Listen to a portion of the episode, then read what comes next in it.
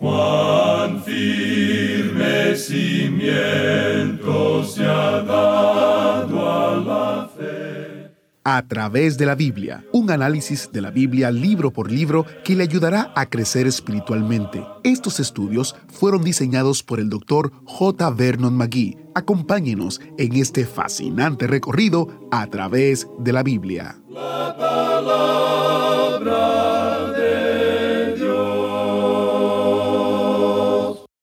Llegamos hoy a la reacción de Nabucodonosor, rey de Babilonia, a la interpretación de su sueño que le hizo Daniel, el noble joven judío de Jerusalén que había sido llevado al cautiverio para servir al rey. Leemos en Daniel capítulo 2, versos 45 al 49. Entonces el rey Nabucodonosor se postró sobre su rostro y se humilló ante Daniel y mandó que le ofreciesen presentes e incienso. El rey habló a Daniel y dijo, Ciertamente, el Dios vuestro es Dios de dioses y Señor de los reyes, el que revela los misterios que pudiste revelar este misterio. Entonces el rey engrandeció a Daniel y le dio muchos honores y grandes dones, y le hizo gobernador de toda la provincia de Babilonia y jefe supremo de todos los sabios de Babilonia. Y Daniel solicitó del rey y obtuvo que pusiera sobre los negocios de la provincia de Babilonia a Sadrach, Mesach y Abednego, y Daniel estaba en la corte del rey. Bienvenidos a través de la Biblia, el programa donde conocemos a Dios en su palabra. Soy su anfitrión, Heyel Ortiz, invitándole a abrir su Biblia o a encender su Biblia al final del capítulo 2 del libro de Daniel. Antes de entrar en el estudio de hoy, comparto estos mensajes que hemos recibido. El primero es de Norquis en Venezuela. Él nos dice, ante todo, quiero agradecer por las notas y bosquejos que me envían. Son de mucha ayuda para mis estudios bíblicos. También quiero felicitarlos por sus 50 años el pasado 2 de julio. Sigo su programa por radio y por internet y me ha servido mucho en mi crecimiento espiritual aunque debo admitir que voy muy lento en mi desarrollo y que no quisiera que mi Cristo viniera aún porque no tengo mucho que ofrecer.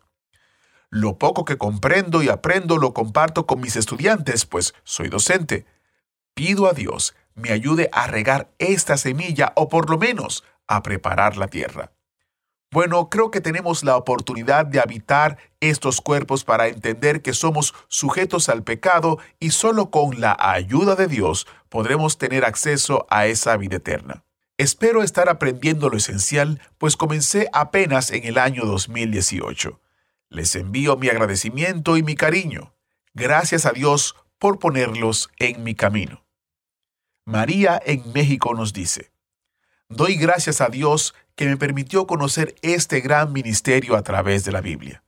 He continuado creciendo en el conocimiento de la palabra de Dios a través del autobús bíblico, del cual soy pasajera y me gozo cada mañana en sus enseñanzas y doy gracias a mis hermanos Samuel Montoya y a Heiel Ortiz y a todos nuestros hermanos que hacen posible este gran ministerio a través del mundo. Le pido a Dios que bendiga sus vidas y este ministerio y que nos permita seguir creciendo en el conocimiento de su palabra. Feliz aniversario por sus 50 años de vida. El Señor abra los cielos y derrame sus bendiciones hasta que sobreabunden. Muchas gracias Norquis, muchas gracias María por compartir con nosotros. ¿Ha usado Dios este programa para tocar también la vida suya? le ha consolado, alentado, enseñado, ha crecido en su fe?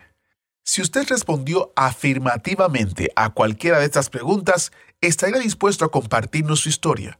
No tiene que ser larga o elocuente, solo honesta y real, dando gracias a Dios por cómo Él está obrando a través de la transmisión para cambiar su vida.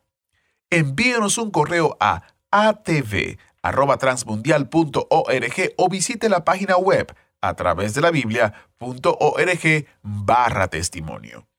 Los que viven en los Estados Unidos, presten atención, ustedes pueden llamarnos al número 1-800-880-5339 para compartir su testimonio, solicitar los recursos gratuitos o hasta pedir oración. El número es para los que viven en los Estados Unidos 1-800-880-5339. Iniciamos este tiempo en oración. Padre Celestial, te damos gracias porque tú obras aunque nosotros no nos demos cuenta, pero es para nuestro favor y para tu gloria. Ayúdanos a ver tu soberanía. Ayúdanos a entender tu plan y tu obra que es perfecta. Ayúdanos a confiar en que tú estás en control aunque nosotros veamos una situación diferente que nos rodea. Te pedimos, oh Señor, que hables a nuestra mente y corazón a través del estudio de tu palabra. En el nombre de Jesús oramos. Amén. Y ahora, encienda su Biblia o busque en su Biblia Daniel capítulo 2, verso 45, porque estamos iniciando nuestro recorrido bíblico de hoy con las enseñanzas del Dr. Magui en la inconfundible voz de nuestro maestro Samuel Montoya, quien nos estará guiándonos y dirigiéndonos en el estudio bíblico de hoy. En este día, amigo oyente, regresamos otra vez al capítulo 2 de este libro de Daniel y vamos a comenzar leyendo una vez más el versículo 44. Hemos visto esta tremenda imagen que Nabucodonosor contempló en su sueño, una imagen de varios metales que nos presenta cuatro de los grandes poderes mundiales. Nunca hubo cinco, ninguna nación fue capaz de gobernar a todo el mundo. Sabemos de algunas naciones de Europa, por ejemplo, que se han destacado mucho y que han dominado esa porción del mundo, pero nunca han sido capaces en realidad de gobernar a todo el mundo. Gran Bretaña realizó una tarea maravillosa por muchos años, llevando a cabo un programa tremendo, pero nunca llegaron a gobernar todo el mundo. Francia tampoco lo hizo, como tampoco lo hizo España. Todos trataron de hacerlo, pero ninguno de ellos tuvo éxito. Ahora este cuarto reino va a ser unido en el futuro otra vez. El imperio romano no murió, simplemente se deshizo y va a haber alguien que los reúna otra vez. Es como un gran rompecabezas que tiene que ser armado nuevamente. Y cuando vuelva a ocupar el poder una vez más, será colocado en esa posición por medio de un hombre que es el hombre de pecado, el anticristo. En las escrituras se le menciona con unos 35 sobrenombres y vamos a ver eso en el libro de Daniel. Veremos pues que él hace regresar ese poder al imperio romano y él llegará a ser un dictador mundial. El libro de Apocalipsis nos dice eso. Él gobernará todo el mundo. Nabucodonosor lo hizo al comienzo. Esa es la forma ideal de gobierno, pero si al frente de ese gobierno se encuentra una mala persona, entonces el resultado es algo terrible. Eso fue una realidad bajo Nabucodonosor, como vamos a ver en el próximo capítulo, y también es cierto en cuanto al anticristo. Pero cuando venga el Señor Jesucristo, Él también va a reinar. Él será un gobernante autocrático. Él va a dominar toda rebelión contra Él y Él tomará control del poder y tendrá un poder y dominio realmente absoluto. Él destruirá la vara de hierro y los desmenuzará como vasija de alfarero. Eso es algo claro, muy claro. No creemos que tengamos necesidad de pedir disculpas o excusas en su nombre.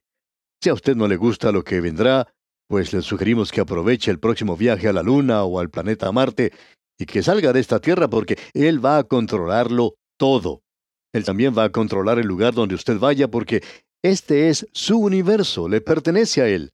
De este capítulo 2 de Daniel, desde el versículo 44 leemos, Y en los días de estos reyes el Dios del cielo levantará un reino que no será jamás destruido, ni será el reino dejado a otro pueblo. Desmenuzará y consumirá a todos estos reinos, pero él permanecerá para siempre, de la manera que viste que del monte fue cortada una piedra, no con mano, la cual desmenuzó el hierro, el bronce, el barro, la plata y el oro. El gran Dios ha mostrado al rey lo que ha de acontecer en lo porvenir, y el sueño es verdadero y fiel su interpretación. Ahora esa piedra que fue cortada no con mano es una referencia directa al Señor Jesucristo. Esto no se refiere a un hombre. Esta es la piedra que fue cortada no con manos. Este es el ungido de Dios. El Señor Jesucristo dijo con toda claridad que Él era esa piedra, y Él lo dijo en su día y hubo muchos entonces que comprendieron lo que Él quiso decir, más aún de lo que se comprende hoy de este versículo. Y en el Evangelio según San Mateo capítulo 21, versículo 44 leemos, Y el que cayere sobre esta piedra será quebrantado, y sobre quien ella cayere le desmenuzará. Hoy Él es esta piedra, Él es esa piedra viviente, Él es el fundamento, la base. No hay ninguna otra base que pueda ser colocada por el hombre. Si usted cae sobre esa piedra, es decir, si usted descansa por medio de la fe en Él, entonces le decimos que venga tal cual usted es, sin excusas, sin pretextos, pero por medio de su sangre derramada por usted y por mí en la cruz del Calvario. Así es como nosotros podemos ir a Él. Esa es la única forma por la cual podemos allegarnos a Él. Si caemos sobre esta piedra, seremos quebrantados, no tendremos nada que ofrecer. Venimos como pecadores. Es una piedra maravillosa sobre la cual podemos descansar. Alguien criticó a esa ancianita que hablaba de descansar en Cristo. Ella tenía la seguridad de su salvación, y alguien le dijo, si usted sabe que la roca es Cristo, ¿cómo sabe usted que puede permanecer en esa roca? A lo que ella respondió, Ah, yo tiemblo sobre la roca, pero la roca nunca tiembla debajo de mí. Usted, amigo oyente, puede descansar en él. Él es un lugar muy seguro en el cual podemos estar. La piedra es una figura retórica que describe a Cristo en su cargo y su ocupación como Salvador y juez. Él es la roca de la salvación, como vemos allá en Deuteronomio capítulo 32, versículo 15. Él es la roca de juicio, como dice en el versículo 31 del mismo capítulo 32 de Deuteronomio. Ahora, en esta época en particular, Él viene a esta tierra como juez para controlar la rebelión terrenal contra Dios. La referencia que hace aquí es en cuanto a la segunda venida de Cristo a la tierra, y eso se nos presenta en detalle allá en Apocalipsis capítulo 19, versículos 11 al 21, donde Juan dice que él vio una puerta abierta en el cielo y a un jinete montado sobre un caballo blanco que salía de allí. Lo que allí se menciona es catastrófico, en realidad es un verdadero cataclismo, y eso se menciona una y otra vez en las Escrituras. Lo hemos citado del Salmo 2 hace unos momentos, y hay referencias en Zacarías 14, 1 al 3, Joel 3, 2, Isaías 34, 1 al 8, y estas son solo algunas de ellas. No vamos a mencionar más de estas referencias hoy. Ahora, el hablar ostentoso del hombre, de gobernar esta tierra y de establecer una utopía, terminará en una destrucción espantosa de la así llamada civilización. Es difícil para nosotros comprender esto en nuestra forma de pensar, de que usted y yo vivimos en un mundo que es juzgado. Este mundo no está en proceso judicial. Se escucha a la gente decir, bueno, yo voy a correr el riesgo. Amigo oyente, usted no tiene ninguna opción. Usted está perdido. Usted está sin Dios. Usted no tiene ninguna capacidad para Dios. Todo lo que usted tiene en su corazón es quizá un pequeño deseo de ser un poco religioso. Quizá sí quiere ganarse algunos méritos, un poco de reconocimiento. Va a la escuela dominical, no pierde ningún domingo, pero amigo oyente, usted tiene que confiar en Cristo por medio de la fe, y eso no es algo fácil de hacer, ¿verdad? Ni es fácil seguirle, reconocerle a Él. Amigo oyente, o usted va a esa piedra, o esa piedra va a venir a usted. Y de paso permítame decirle que yo prefiero ir a la piedra. Dios va a poner punto final al día del hombre en esta tierra. El reino de Dios prevalecerá, y por mil años esta tierra será probada bajo el reino personal de Cristo. Y aparte de unos breves momentos en los cuales a Satanás y al pecado se les permitirá hacer su último asalto contra el reino justo de Dios, el reino de Dios continuará hasta la eternidad. Usted puede ver eso en Apocalipsis capítulo 20. Volviendo ahora al capítulo 2 de Daniel, leemos los versículos 46 y 47. Entonces el rey Nabucodonosor se postró sobre su rostro y se humilló ante Daniel, y mandó que le ofreciesen presentes e incienso. El rey habló a Daniel y dijo, Ciertamente el Dios vuestro es Dios de dioses y Señor de los reyes, y el que revela los misterios, pues pudiste revelar este misterio. Este rey no sabía hacer bien las cosas, pero usted puede darse cuenta del efecto tan profundo que esto causó en Nabucodonosor, que él hasta en realidad adora a Daniel y él ordena a los demás que hicieran lo mismo. Nabucodonosor solo sabe adorar a los otros objetos físicos, y entonces a través de eso tiende a adorar al Dios vivo y verdadero. Esta fue su introducción al Dios de los cielos. Y nosotros quisiéramos que usted, amigo oyente, preste atención para notar el crecimiento de la fe en el corazón de este rey idólatra. Él saldrá de las tinieblas del paganismo y llegará a la luz maravillosa del conocimiento de Dios. Y vamos a poder apreciar esto en este libro. Ahora, en los versículos 48 y 49 de este capítulo 2 de Daniel que estamos estudiando, leemos, Entonces el rey engrandeció a Daniel, y le dio muchos honores y grandes dones, y le hizo gobernador de toda la provincia de Babilonia, y jefe supremo de todos los sabios de Babilonia. Y Daniel solicitó del rey y obtuvo que pusiera sobre los negocios de la provincia de Babilonia a Sadrach, Mesach y Abednego, y Daniel estaba en la corte del rey. Este tema de estar sentado en la corte o a la puerta del rey ha sido examinado por nosotros ya por dos veces con anterioridad. Una en el libro de Génesis, donde encontramos a Lot sentado a la puerta de la ciudad de Sodoma. Esto indica que él ocupaba un cargo destacado, que él era un juez. También hemos visto esto en el libro de Esther, donde se nos dice que Mardoqueo estaba sentado a la puerta del rey. Eso indica que él también era un juez. Así es que ahora Daniel recibe una promoción y él no se olvida de sus amigos. Ellos también reciben altas posiciones en el gobierno de Babilonia. Este joven Daniel llega a ocupar una alta posición en la corte, llega a ser un juez. Posiblemente él llega a ser un juez de la Corte Suprema de Justicia, pero al observar a través de este libro, notamos que él actúa en la capacidad de primer ministro. A él es a quien Nabucodonosor pide consejos, y este hombre ahora es uno de los jueces del pueblo, y él también es el primer ministro que lleva a cabo los negocios del reino de Babilonia. Y podemos ver entonces que Daniel llega a ocupar esta alta posición. Y llegamos ahora al capítulo 3. Hemos estado observando unos temas bastante interesantes. En el capítulo 1 vimos que las costumbres paganas eran juzgadas. En el capítulo 2 vimos que la filosofía pagana era juzgada. Y ahora vemos que el orgullo pagano es juzgado aquí en el capítulo 3.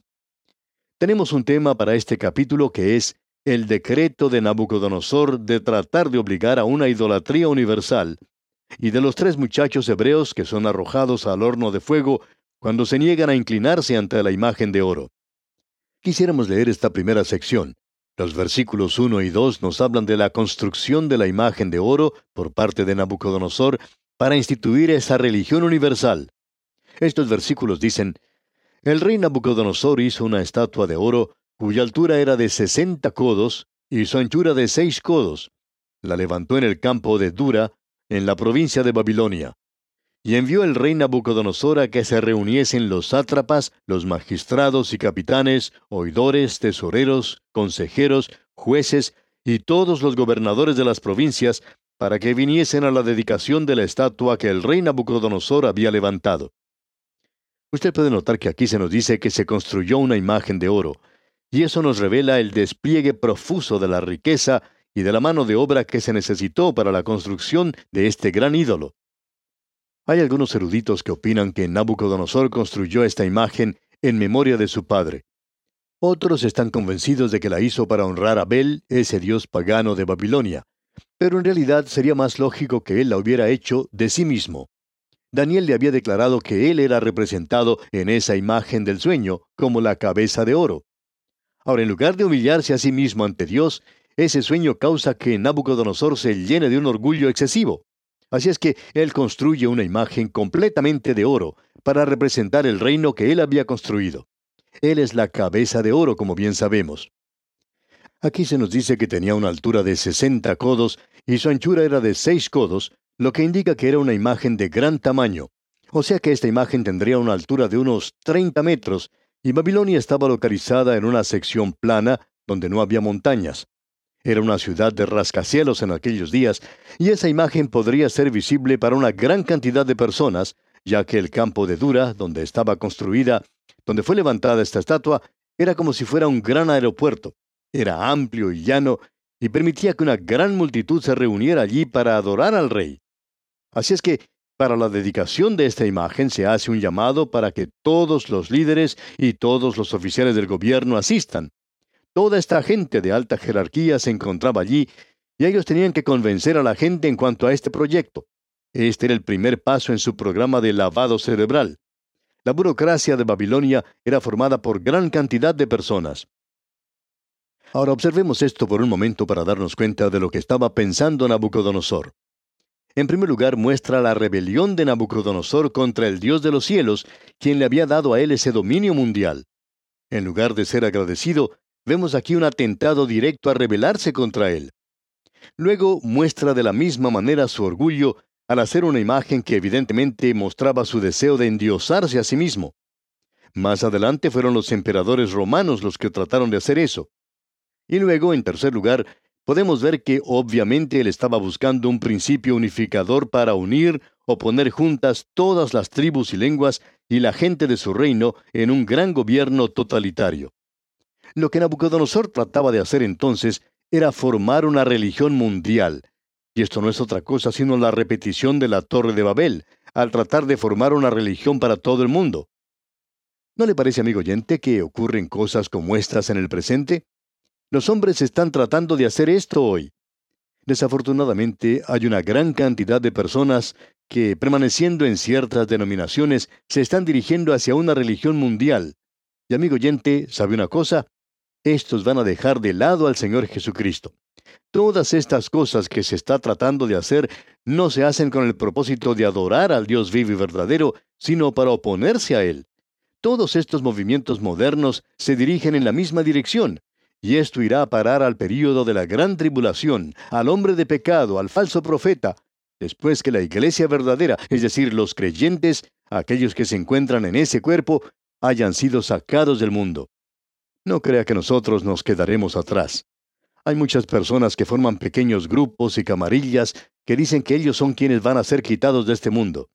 Amigo oyente, todo creyente en Cristo, no importa quién sea, no importa cuál sea el color de su piel o el nombre de la denominación a la que pertenece, todos los creyentes iremos juntos.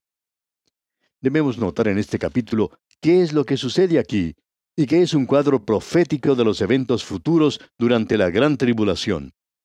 Nabucodonosor representa a la bestia que sale del mar, al anticristo. Luego tenemos a ese gran horno de fuego ardiendo en el cual va a colocar a estos jóvenes hebreos, y esto representa el sufrimiento de la gran tribulación. La imagen representa la abominación desoladora que el Señor Jesucristo mencionó. Estos jóvenes hebreos representan al remanente que será guardado milagrosamente durante ese período. Pero note usted una cosa, Daniel está ausente. A él no se le colocó en el horno de fuego ardiente. Ni siquiera es mencionado en este capítulo. ¿Dónde estaba? Bueno, se nos dice que a él se le puso sobre los negocios de Babilonia. Pensamos que él se encuentra en algún lugar retirado de ese reino, atendiendo asuntos del gobierno. Quizá Daniel estaba representando a Nabucodonosor ante algunos gobernantes en lugares apartados. Debemos decir que esto es muy interesante. Ahora Daniel representa a la iglesia que es quitada de la escena de la gran tribulación. Permítanos decir, amigo oyente, que los eventos en este capítulo que estamos comenzando tienen significación profética, y el observarlo resulta extremadamente interesante. Bien, amigo oyente, vamos a detenernos aquí por hoy para continuar Dios mediante en nuestro próximo programa. Recuerde leer todo este capítulo 3 del libro de Daniel para estar así informado de lo que consideraremos en nuestro próximo programa. Es nuestra oración que el Señor enriquezca su vida mediante este estudio bíblico. Que Dios le bendiga. ¿Fue de ayuda para usted el estudio de hoy? ¿Desea enviarnos algún comentario de lo que ha estado escuchando? Entonces escríbanos, no espere más. Nuestro correo electrónico es atv@transmundial.org. atv@transmundial.org. Si desea recibir las notas y bosquejos de lo que estamos estudiando, suscríbase gratis en nuestra página en internet a través de la Biblia .org barra notas a través de la Biblia.org barra notas.